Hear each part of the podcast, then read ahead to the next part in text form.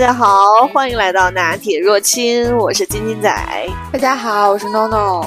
哎，我们今天是这个哈拉瓶啤酒，好久不见，而且 状态刚刚好。呃，是 NONO 脸都红了，这会儿已经披头散发，怎么开始聊呢？就已经嗨完了。对，确确实最近我们就好久没见面了。主要是因为 NONO 去出差了，然后我最近也特别繁忙，女儿出去度假了，我也就很嗨。哎不就应该放飞吗？我放飞，所以很累啊，每天就觉得安排的很满，所以很累啊。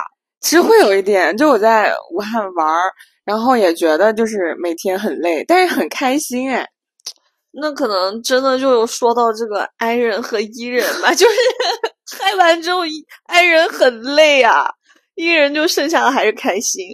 对，我就想来再来一轮。对，I 人就需要要睡睡觉休息了，我需要去一个度假山庄 躺一躺一躺。而且 E 人就迫切需要把这个事儿啊什么呀都跟你分享，知道吗？疯狂输出。啊，那你来呗，你这。又出去见了见世面，嗯，倒也不是见什么世面，关键就是因为伊人嘛，就疯狂社交，嗯，然后见了很多人。然后今天我们想聊的这个，其实我觉得我们之前关于年纪，其实也有意无意会说到它，对呀。但是我们很，就是其实我感觉我没有很正经的去认识到这个。我感觉你一直对这个事儿都挺无所谓的。因为我觉得我周围的人的态度，也就是大家可能知道你多大，然后每次也都没有怎么认真的说。不是最重要的是，就是那已婚跟未婚的状态真的很不一样。就已婚的人吧，就你们说的，未婚的人眼里还有光，已婚的人眼里已经没有光了。所以我感觉我就是三十多岁这个事儿，就是他一直都在那儿，然后我感觉。也不会，从来也不会回避他。但是这次我为什么就是觉得吃了一惊呢？嗯，是因为上个星期大概星期二的时候，嗯，我不是在武汉嘛，然后晚上就跟一个九八年的一个小男生一起约了吃饭，然后他就说，那他把他的同学跟九八年，哎呀，豆豆姐真的是在哪里开心呢？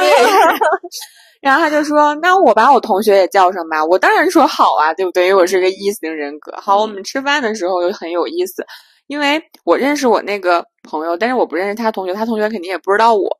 然后咱们说着事儿的时候，说着说着，我就说我马上有一个八九年的朋友，马上快结婚了。嗯。然后我还没有说完，那个他的同学，嗯，非常吃惊的说：“什么？三十五岁才结婚？” 反应这么快呢？就是我当时年龄 这么敏感呢？我当时就感觉哎，就是愣了一下，因为好像你你懂吗？就是你身边从来没有人。明确的告诉你这个准确的数字，对，而且也没有人因为这个惊讶过，因为就像我们天天在一块儿，你长胖了，大家也看不出来；你变瘦了，其实也看不太出来。但是一个不不认识你，或者说很久很久没有见你的人，然后一下看到你胖了瘦了，是比较明显的。对，然后他一下说出来，我才意识到，啊，我虽然九零年，但是我三十五了，你知道吗？就一下我就有意识到啊，我已经到了一个，对我已经到了一个会让别人吃惊的年纪。对，就那好好尴尬啊！那一瞬间，对，当那一瞬间呢，就是气氛就有点凝固，因为我也要反应一下。我说啊，好像是哎，我一直以为自己挺年轻的，怎么的？你这 惊讶的人当中似乎还有我。对对对，或者我一直以为就是三十多岁应该还挺年轻的，然后就发现啊，原来三十五这个坎儿可能是个坎儿。这个坎儿可能确实就是还会挺挺奇怪，就三十三十五，我觉得都还挺有那种就是内心的那种挑战的。就像我刚刚说那种，就是眼里有光没光这件事儿，就虽然它是一句玩笑话，但但但你真的是这种感觉，就是是不是未婚的人他还有希，就是那有那种盼头希望，这盼啥呢？盼。甜甜的恋爱啊，没有吧？就说不清，就但确实不一样。就就已婚的人，他那个状态还是不一样。即便他可能看着年轻，或者是就很童颜，但是他这种眼睛里跟异性同性相处的那种状态还是不太一样我。觉得这个可能也跟孩生没生孩子有关。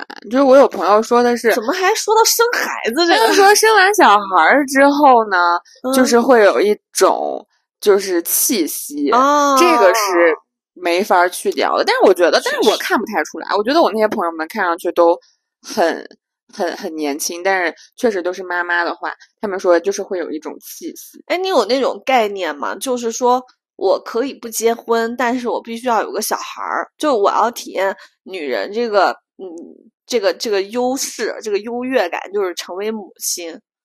我没有这个概念，但我能理解，就是可能会有，就是现在就是随着很多人不结婚，但是成为单身妈妈，嗯我觉得我可以理解，但我没有这个概念。嗯，没有嘛，我我很小的时候就被妈妈输出过这个 观念，所以我就扎根在内心很多年。就是我会有这个意识，但是我不会有扎根的这种这种强烈的这种哦观念，没有这种执念，对，就像、嗯就像我在想，就是当我受到这个冲击了嘛，后面嗯我们还是去玩了。玩的过程当中，我又在想，我二十多岁或者十几岁的时候，想象我三十多岁的样子，嗯大概应该也不是这个样。然后我就开始回溯，嗯，就是我是从什么时候开始对我可能那个年纪会有一定的期待，我就想到我最开始的时候，我对数字比较敏感，可能就是初一初二的时候，那时候十三四岁吧，嗯嗯。十三四岁的时候，现在想想就是一个很小的年纪，嗯，但当时就觉得自己挺成熟了。我不知道你有没有这方面的，小的时候总觉得想要自己变成熟嘛，有吧？反正我觉得是是那时候成熟真的不是真的成熟，对，但那个时候就觉得自己已经挺成熟了。然后那个那可能只是跟那个两三岁的小朋友 比，觉得自己很成熟。然后那个时候呢，就是对数有时候会有一点点想法，因为我特别喜欢九这个数。嗯我想我十三四岁的时候，当时是二零零三年，嗯然后呢，我当时对九我想的就是二零零九年，嗯，然后还有一个就是二零一九年，这是嗯离得最近两个带九的。嗯完事儿，二零零九年我应该十九岁，我当时就想啊，我当时可能在上大学。嗯然后呢，那我就二零一九年的时候，要不然结婚吧。当时就想的是得跟这数有关，而且谐音，你懂吗？就小时候特别迷恋谐音就还，说自己成熟呢，就特别迷恋谐音梗就这。种规划就很不成熟。啊，你这还听我说，嗯他我当时觉得二零一九不是爱你依旧吗？对啊还迷恋谐音梗，你知道吗？但是我突然觉得，我当时想，那我要是二零一九年结婚，二十九岁，会不会有点太晚了？这是我当时真实的想法。嗯，我就觉得，你没听说当时我们说的二十七八岁的时候生小孩最好吗？因为那个时候双方的那个智商、情商，尤其是情商吧，就是自在最高峰稳定的阶你段。那时候都听说这理论了，对我很关注这事儿的。我真的受不了你了。然后我当时还在迷恋谐音梗，嗯就是什么啊，挑个良辰吉日，就是嗯怎么怎么样。但是当时我就觉得，我肯定不会在二十九岁这么晚了还没结婚，所以说这个嗯良良良辰吉日我可能要错过了。嗯所以这是我追忆起来，我觉得我第一次对数字的年纪有一点点概念，就是当时我觉得如果我二十九还没结婚，应该有点不可思议，就是在当时十几岁的规划里其实是没有的。毕竟我们那个传统观念是这么灌输过来的。那二十九确实在小时候听起来就啊很大龄了。对对对嗯，那真的就嫁不出去，对，小时候真的有这奇葩，二十九了还没结婚嗯嗯嗯那种。，小时候就有这样的想法。嗯然后呢，当然上初中也没什么事儿干，然后那时候还有一个爱好，就是给未来的小孩取名字，你知道吗？哎呀，这是就是跟男朋友一起吗？还是自己那时候对，然后天天那时候也没有男朋友，也不知道他姓啥，然后就开始研究这个姓冷啊，是怎么学诗词歌赋的时候，心想我从中挑哪几个字儿出来对？对对对，当时跳过很多字儿，然后就觉得这个这个姓吧，其实以后不随爸不随妈也行，反正挑个好听的，就等等等，当时就是这种想法。所以当时我觉得我对于嗯结婚生小孩儿应该是。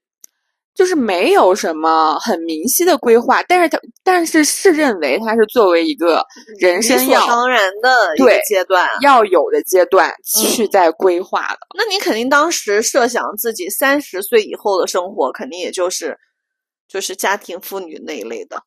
反正应该觉得应该是有有孩子了，嗯，然后呢，就是可能在很好家庭的好上班对，所以没嗯有想过，就是还能这么自由飞翔会是现在这样，你知道吧？就是真的是从来没想过。啊？那你什么时候意识到有可能自己会过这样的生活呢？就是真的，我意识到的还是最近这一两年，就哎，那你这样讲的话，我觉得我还是一个按原定计划走的人。你这个就属于是，嗯，哎，偏离了偏离了主题，然后随着这个社会的红潮在走。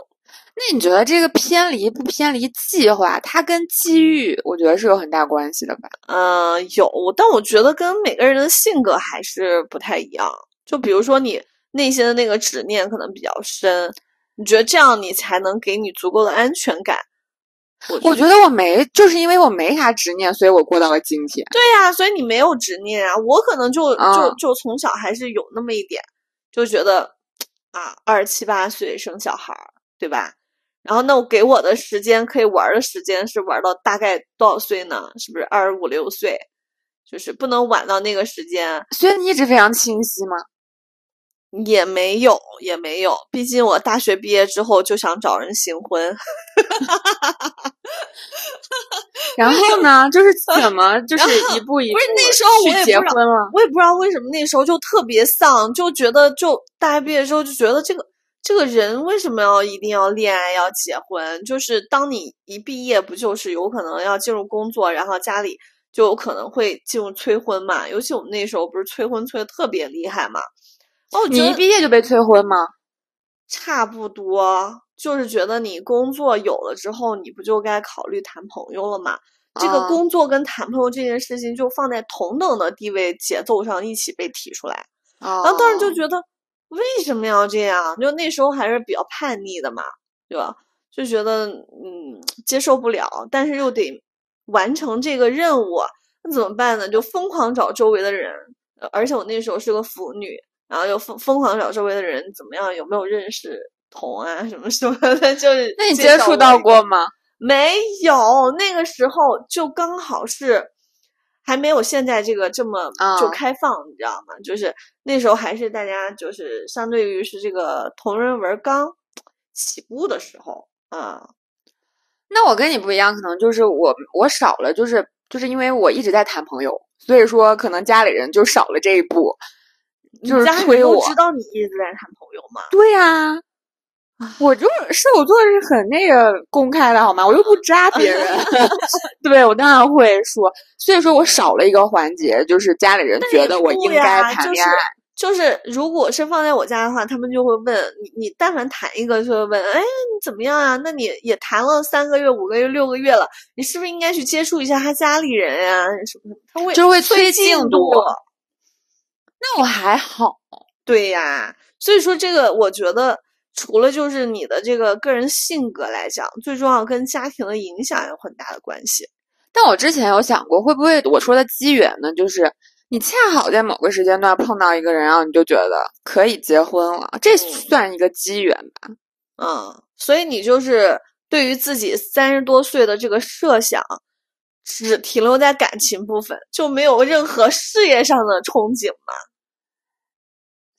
就是我没有什么特别具体的，就是关于你就觉得你有可能是循规蹈矩的去上个班儿，然后呢，再处理家庭的这些。没有，就是是处理家庭我也没想过。但是我之前对我未来的就是事业的人生想法，就是我嗯最好能就是尝试不同的工作，就是我对什么有兴趣我就去尝试。嗯嗯，我好像差不多我也这么想。前段时就是呃刚毕业那段时间也是这么做的，嗯，但是呢，毕竟我过去就是谈恋爱是人的主旋律，所以现在难道不是吗？哦，我怎么我不是忘了吗？近期可能有一点点事业心，但是你嗯，主旋律依依旧是他。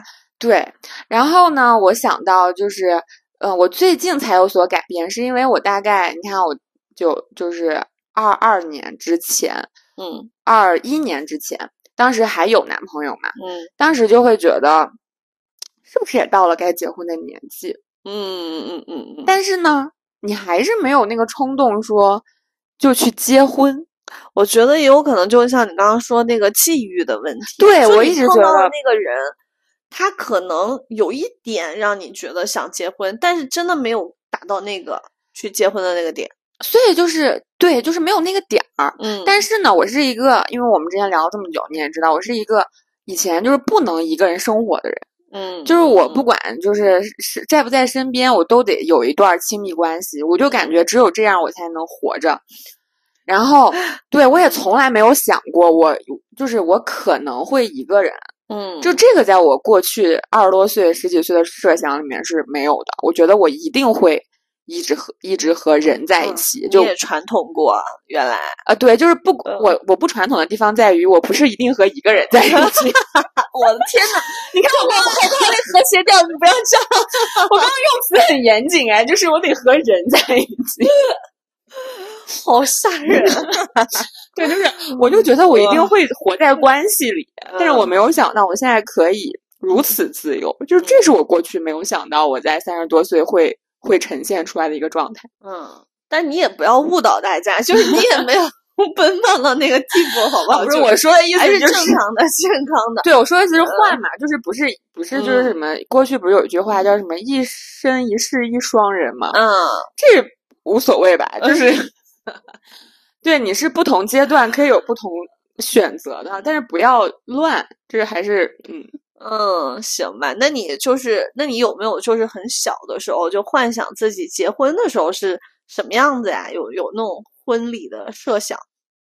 有啊，所以我还去了就是婚庆公司实习嘛。嗯啊，有就是，但是你要说他得他得多。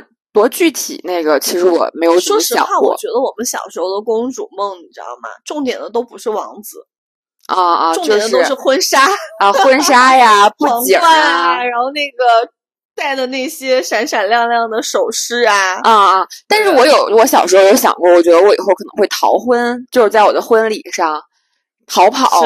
我想，真的，我小时候这么想的。然后我上星期，你是？看了什么电影吗？没有，我当时就觉得，我我就是应该，也不是应该，就是对。然后我上个星期在武汉，我有一天晚上做梦，我还梦到什么吗？我梦到我妈逼我去结婚，然后我就去了。去了在婚礼上，我跟我我当时很生气，我跟我妈说：“妈，你骗我，他有一米七五，我这真没有一米七五，我要逃婚。”这是我上个星期做的梦。不会吧？就面都没见过，然后我妈把婚礼给我弄好了，然后我就去了。去了之后发现他都没有一米七，我当时要 崩溃了。我然后跟我妈说他骗我，然后我就逃婚了。你妈妈听到了可能会想说：“你想多了吧？我都早就没有逼婚了，对你没有任何期待。”我妈老让我不要耽误别人，我觉得我妈是了解我的，了解你，了解你，真的也是看你一路谈恋爱过来。所以对，所以就是我估计你妈妈最早的时候也是问过，就是。哎呀，对方家里干什么就很传统那一套问法，只是后来呢，慢慢也是跟着你见识变多了，变广了，心想，哎，问不问都那回事儿。对，谈这回谈几几个月的。对，然后我妈现在对我唯一的要求就是，以后其实不用这么正式的见家长。对，我觉得这个确实确实，因为见家长了之后，好多事儿就特别枷锁。但是我这个人又这么的。对吧？这么的靠谱，然后要给人安全感，是吗？仿佛刚刚在聊跟人谈恋爱那个人不是你，所以你知道，就是我真的没有想过，就是十几岁、二十几岁的时候，我没有想过我三，我快三十五岁了，嗯，居然是这个样子。这是我第一次 脱离了人，一个人生活。然后，那你还还是先分享一下你现在就是处在三十多岁这个。这个阶段你是什么感觉啊？爽吗？我当时你对自己过过在现在这种状态满意吗？我当下的状态其实非常满意。嗯，然后呢，我进入三十岁的时候，那个时候我还有男朋友嘛，而且很稳定。当时就觉得，哎呀，是不是该结婚了？嗯，所以说当时进入三十岁的时候，其实没有传统意义上的很焦虑，嗯的那一部分。嗯，然后反正过呀过去，然后到了。去年就分手嘛，嗯，去年分手的那那一个阶段，其实非常焦虑。当时就觉得，天呐，我这个年纪分手分手了，而且是跟一个要结婚的对象，而且还谈了蛮久。嗯，啊，然后就是各方面就是都比较就是稳定，对。嗯然后当时那一段儿会有一点点焦虑，然后当时还觉得，但是最后其实分开的时候，我们很很很好，就是很正式的聊了一下。嗯但是当时我就决决定要分开的时候，我就跟他说：“我说我觉得还是要分开，我还是想去找，就是我很喜欢的人。嗯，然后他就会说：“他说嗯，那我支持你。估计对方也累了，” 然后对方还说：“我也很佩服你，都这个年纪了还有这个勇气。好扎心啊这句话。”然后对，然后嗯那段就是那段时间是会有点我。觉得对方心里也挺强大的，不是问那一句“难道我不是那个你最爱的人吗？”就哎呀，大家都懂，都到这份儿上了。然后呢，那个时候其实很慌。你看我去年状态不好，你也能看得出来，嗯就是会有很很焦虑，不知道这个你说我都这个我还谈不谈呢？谈了之后，接下来结不结婚？嗯然后得谈多长时间呀？再再谈一段时间再结婚，是不是就怎么怎么着了？嗯然后一直到去年就是疫情被封起来的时候，嗯其实我都还很焦虑。我当时被封起来一个人的时候，嗯我就在想，我得不行啊，这必须得有个人陪着，对，而且嗯一型人格又出不去门儿，你知道吗？对，好难受，没有没有能量可以吸。对，然后就必须找人，对，然后就就很不适了一段时间。然后最近这一段时间，就是从四五月份之后吧，嗯可能也是疫情放开，出去走了走。你不是去了几个地方玩儿嘛？嗯，嗯然后又见了很多，就全国各地各种，就是嗯各种各样的、嗯不同年龄段儿的嗯小姐姐呀、嗯男生。然后我突然就是开始觉得，就是自己的生活嗯其实挺充实的，嗯因为你就是一个人的时候，你有很多呃书要看，然后我们还要就是准备节目，就是你嗯。必须有很多的资源，你要嗯。写稿，然后不管有没有听众，反正我们是很认真的。对呀对，而且我还天天跟很多人聊天儿，就汲取素材。嗯，然后这个过程也很嗯充实，就是你听到各种各样的故事之后，可能慢慢慢慢你就没那么怕了，因为嗯，就是各种各样的人很多，对。经历也很多，对，然后我就稳定了很多，然后在自己找到找到自己生活的节奏之后，我觉得我现在状态非常自由，嗯，我就很开心。嗯。然后上个星期不是你不是也知道我去滑雪嘛，就摔得鼻青脸肿的，嗯。然后我当时就想了一个想了一句话，就是我真的没有想到我三十多岁的时候还在 雪场上摔跤，就是就还要探索嘛，就是我刚刚想说的那个那句话，就我觉得三十多岁最重要的感觉就是行有余力，则以学文的那种感觉，就是我之前在不停的学习，然后考试，然后有目标，我要考一个什么学校。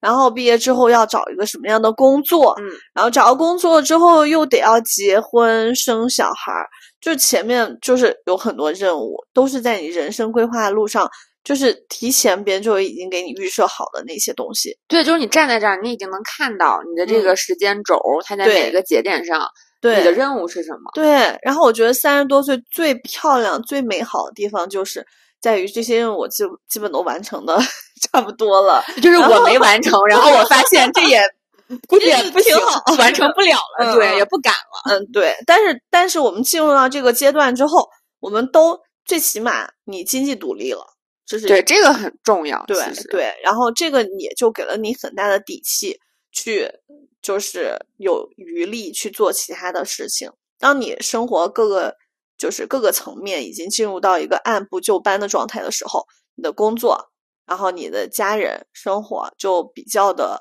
平和稳定的时候，哎，你就可以说我有时间可以静下心来去做一些我之前想做我没做的事情。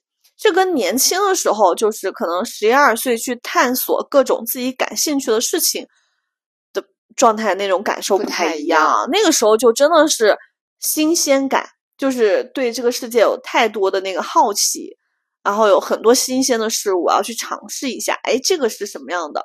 然后就像你刚刚说，你之前去婚庆去体验一下，哎，做婚庆是什么感觉？然后你就都要感受一下。但现在的那种感受就是，我内心的那个底气是很平和的。然后呢，我只是想让自己的生活更加的充实。对，嗯然后而且现在就是我真的有一种很强烈的感觉，就是你刚刚说到的，就是不敢就我原来也是个很，就是你说的，就是我能看到每个节点上我应该干什么。对然后当你快接近那个节点，你还没有达到的时候，你心里其实有点着急。对对对，会焦虑，对会焦虑对对对，你就嗯会觉得，因为我觉得每个人可能都还是有完美主义的这种倾向，你嗯还是希望就是你在每个年，就是就是我们刚刚说的，嗯该干嘛的年纪就去干嘛。所以说那种焦虑就有点没法儿打败它。对我们下意识的就会有一种从众心理，就害怕掉队，就别人都那样了，然后我没那样，我很另类，我就会面临很多方方面面的压力，别人都觉得你很奇怪啊。就像你刚刚那个，你说你朋友很惊讶，三十五岁了对对对，就才结婚，嗯就是是不是？就大家下意识的就从小就被灌输的这种理念，然后下所以说这一茬儿长大的人的那个想法都大差不差。不过嗯我觉得我后来回想一下，我在他们那么大的时候，我也会觉得，比如说我身边有人三十多岁还没有结婚，嗯我也会觉得很很吃惊。啊，就是我们刚刚进公司工作的时候，就身边也有，就是嗯就是那小姐姐非常优秀，嗯，但是她当时可能三十三岁、三十二岁还没有，有结婚，真的会就是大家会讨论的，就是会会说，嗯。然后就是作为就是新进就是新进职场，你也不加入他们的讨论，但你心里其实还是会觉得。天呐，那我如果到时候我这样的话，好可怕！对你心里会有害怕，就是当时自己二十四五岁的时候，对。但我既然说到这儿，我觉得真的是要感慨一下这个时代的美好，就是时代走到这儿了，然后我们又身处在一个非常和平的这种状态，然后就我们给了我们很大的这种安全感，然后让我们现在有这种三十多岁还能像你这样就是自由洒脱的去嗯做你的社交，然后做你工作以外的各种事情。对，嗯这个确实我觉得跟包容度其实是也也挺有关系。对对对，嗯，哎，那你说你对于小孩儿没有执念的话，就是因为我以前跟其他的就是也是三十多岁的朋友，就是未婚的，然后聊到这个问题的时候，他们可能就说，嗯，可能以后还是会想办法生一个小孩儿，啊、那我觉得他们如果想的话，就就可以啊，就可做自己想做的事儿。但是以前你知道吗？就是在嗯一二十岁对这个婚姻啊、这个小孩儿这个幻想的时候，你你想的是你必须这个是得是一个爱的结晶，哦，你懂啊？啊就不懂会这么开放说，我为了有一个小孩儿而去有个小孩儿。那我觉得这个也挺好的，就是她现在这种想法，这个女性的想法，就是嗯在于我想有一个孩子，然后我可嗯能没有就是对象，但是我也有别的方式。嗯这个我觉得是为了她自己，我觉得就就可以。嗯，其实我刚我当时问的是两个男生，嗯，嗯，在一起的男生，你看你这要是早点遇到他们，你不也就没有形成婚了？没有那个那个时候，呃，其实我问了，其实就这个也要看人品，就跟你谈恋爱是一样的。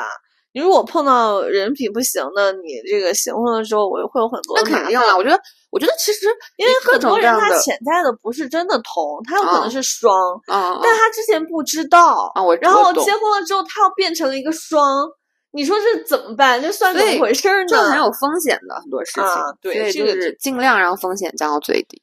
对，那我们现在到三十多岁了，我们再看这个婚姻跟伴侣，肯定跟我们一二十岁的时候那种设想，肯定就有天差地别。首先，我先说一点儿，啊对于帅这个事儿，我觉得不会有任何的变化，就是就是他得好看，好吧，你就一如既往的颜控呗，甚至越来越越颜控。对，越来就越严可能以前觉得就是嗯，方面儿都好，然后品相差一点儿可能就算了，现在就觉得品相我得排第一是吗？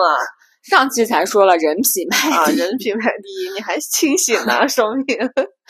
但是我觉得还是有变化，就是。嗯首先，我觉得我我对我自己的认识逐渐加深了之后，一个最大的变化就是，我觉得原来还是会有就是不自信的地方。原来会嗯觉得我要找一个对象，他一定得完全的接纳我嗯不好的东西。我嗯我对我自己不好的东西，可能就是我任性啊，然后嗯马虎啊、嗯骄纵啊，嗯，就我当时就觉得，哎呀，如果谁要是能接住我这些就好了。嗯，当你有这种想法的时候，你就会怎么着吧？你就会作，啊，对不对？就是你就会嗯想，你就想看他到底能忍受我到何时。对你就会想他到底能不能接住你。嗯然后呢，好，如果他都接住了，你就会觉得，哎呀，就是哎，能找到这样的一个人好不容易啊。但是但是呢，就是你总是那种不安全感作祟一样，就是你还嗯是会不停的作。试探，不停的试探那个底线。然后美其名曰我没有安全感，然后美其名曰不是你到底爱我有多深吗？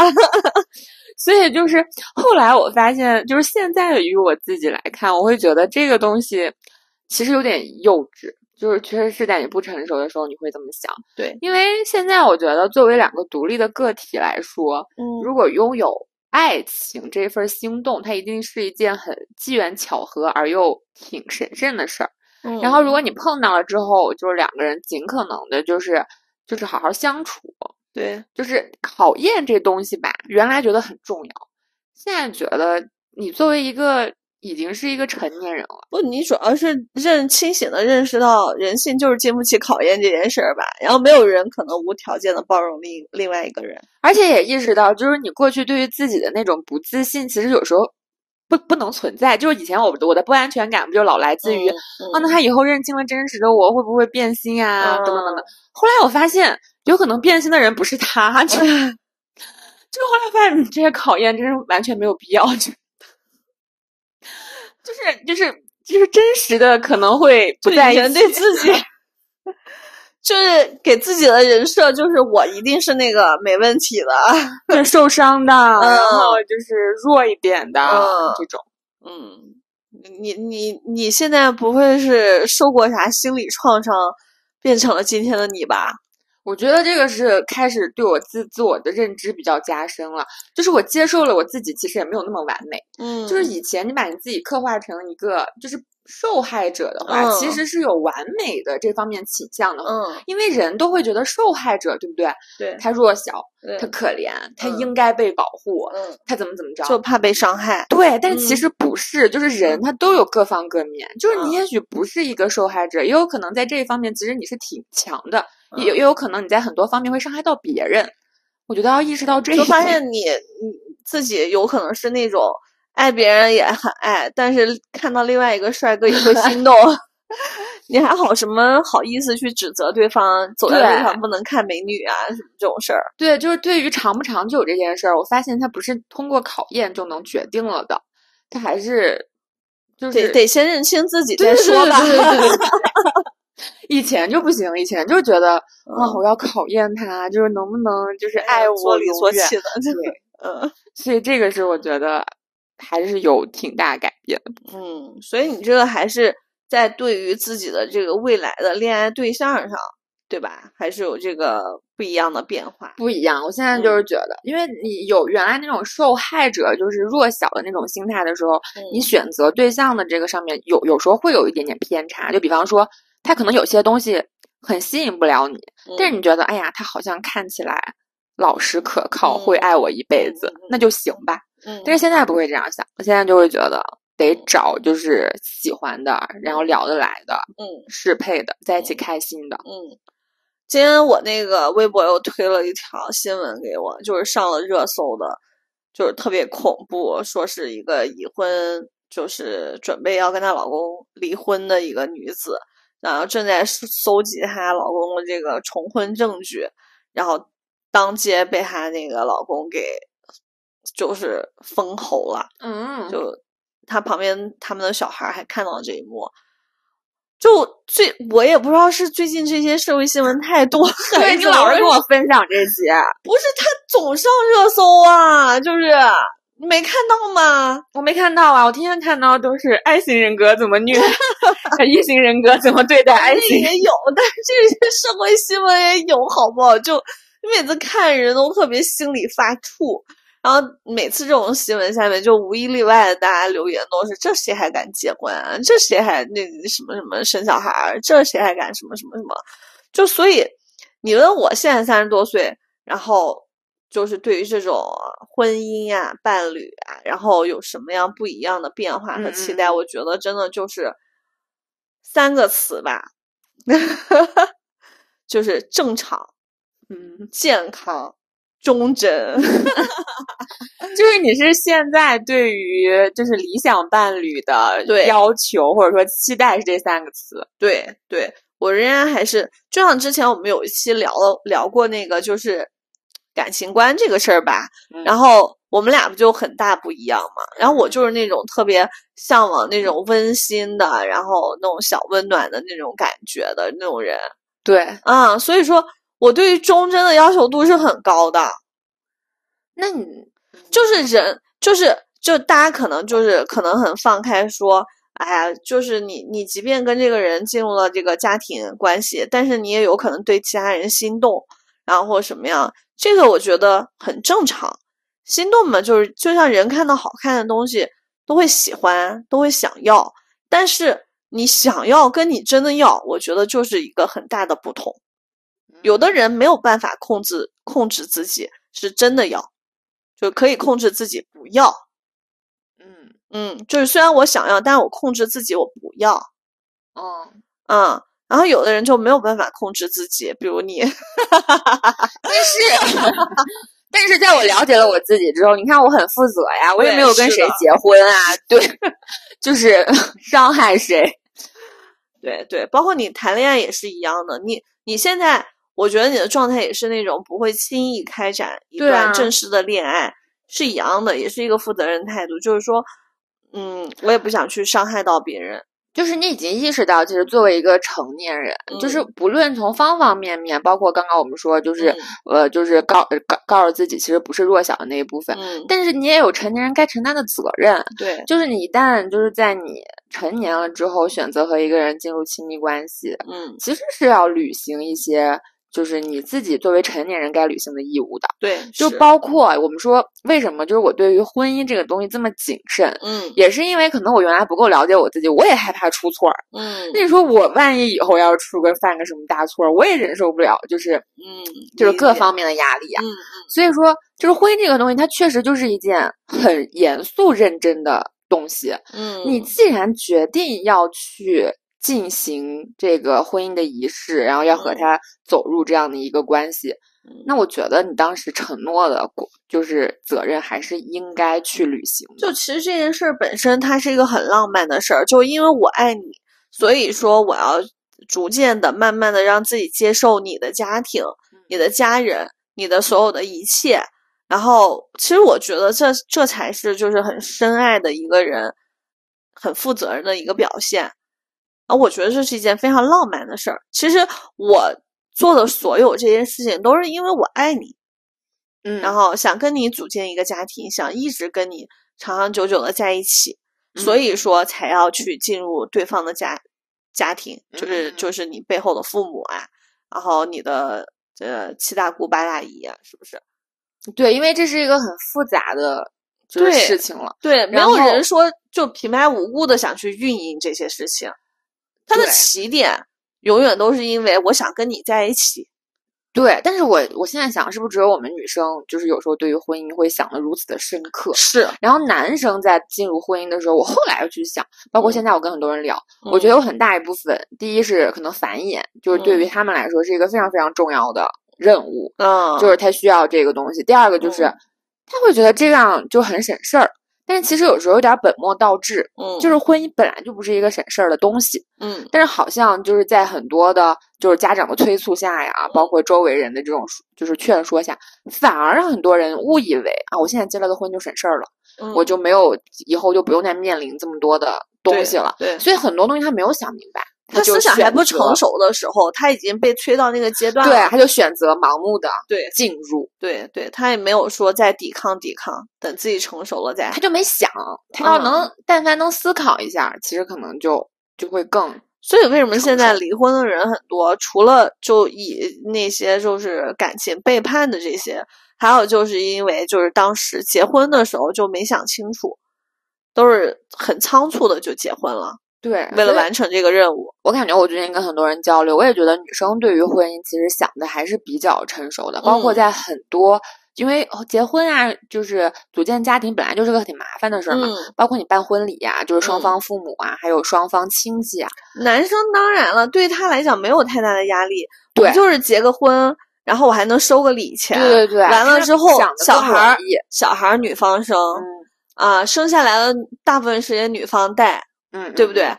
啊，然后那些呃家庭当中的关系，大部分也都是婆媳关系，对，所以就就是对他来讲会方方面面没有什么压力，没有什么需要他操心的事儿。所以我觉得这一刻，我觉得男生以后得补上，不然的话，我觉得可能真的就是也结婚的会越来越少。那你觉得男生补上跟不补上，对他们对现在的他们来讲有什么差别吗？就是说，现在大部分女生也都很多都不愿意去结婚了。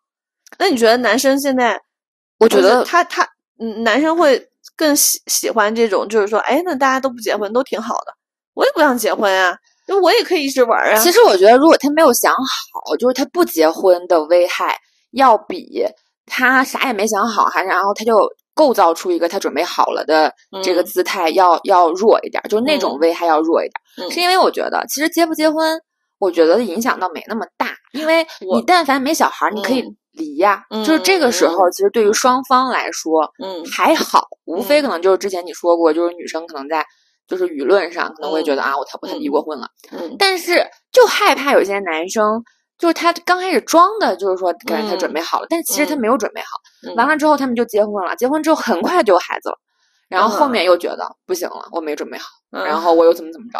这个时候其实我觉得影响就很大了，对，因为它影响就不是你俩，嗯，然后我就觉得这个要要小心一点儿。其嗯实你要说就是如果没有小孩儿的话，这嗯都还好，就舆论上的压力嘛，嗯就是我们自己该承担的我们承担，毕竟当时可能就这样选择了。嗯但你再弄个小孩儿的话，他的未来的成长怎么办？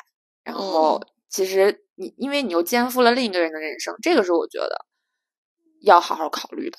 对，这好像就是对于三十多岁的人来讲，如果你不是还单身的状态下，已经进入到婚姻关婚婚姻关系的人，可能会又开始要去研究的一个事情。对，所以我是觉嗯得男生应该补好这堂课，就是在他没有成熟不，我觉得女生也就不要那么急，就是很多事儿，就像我们刚刚说的，可能嗯就是有一些，呃，就是最佳生育年纪啊，这种这种嗯的这种压迫，嗯可能很多时候你还没有完全了解这个人，然后你就怀孕生孩子的话，就这个风险吧，不管怎么说，我觉得女生承担的压力就会更大一些。大一些，是。但是不管怎么说吧，总之我还是觉得我们要感恩现在这个大时代吧。我们生活在一个不需要面，嗯起码目前啊，不嗯需要面临战争啊，不需嗯要有任何就是你人身安全上的那种困扰。嗯而且呢，我们这个现在时代也正越来越好，越来越开放，越来越包容。然后，所以我们现在才可以活得这么慢慢的就是多元化。嗯然后感恩我三十多岁，你还没有嫌弃我不结婚。真的，我跟你说，人家说现在中年妇女的气息就是什么吧，催婚，然后说媒，你都没有。好吧，因为我也很喜欢你这种状态啊，是吧？嗯，行，那我们这一期就聊到这儿。嗯，行，那我嗯们嗯，先聊到这儿，一会儿再喝点儿。好 好，那大家下期再见喽，拜拜，拜拜。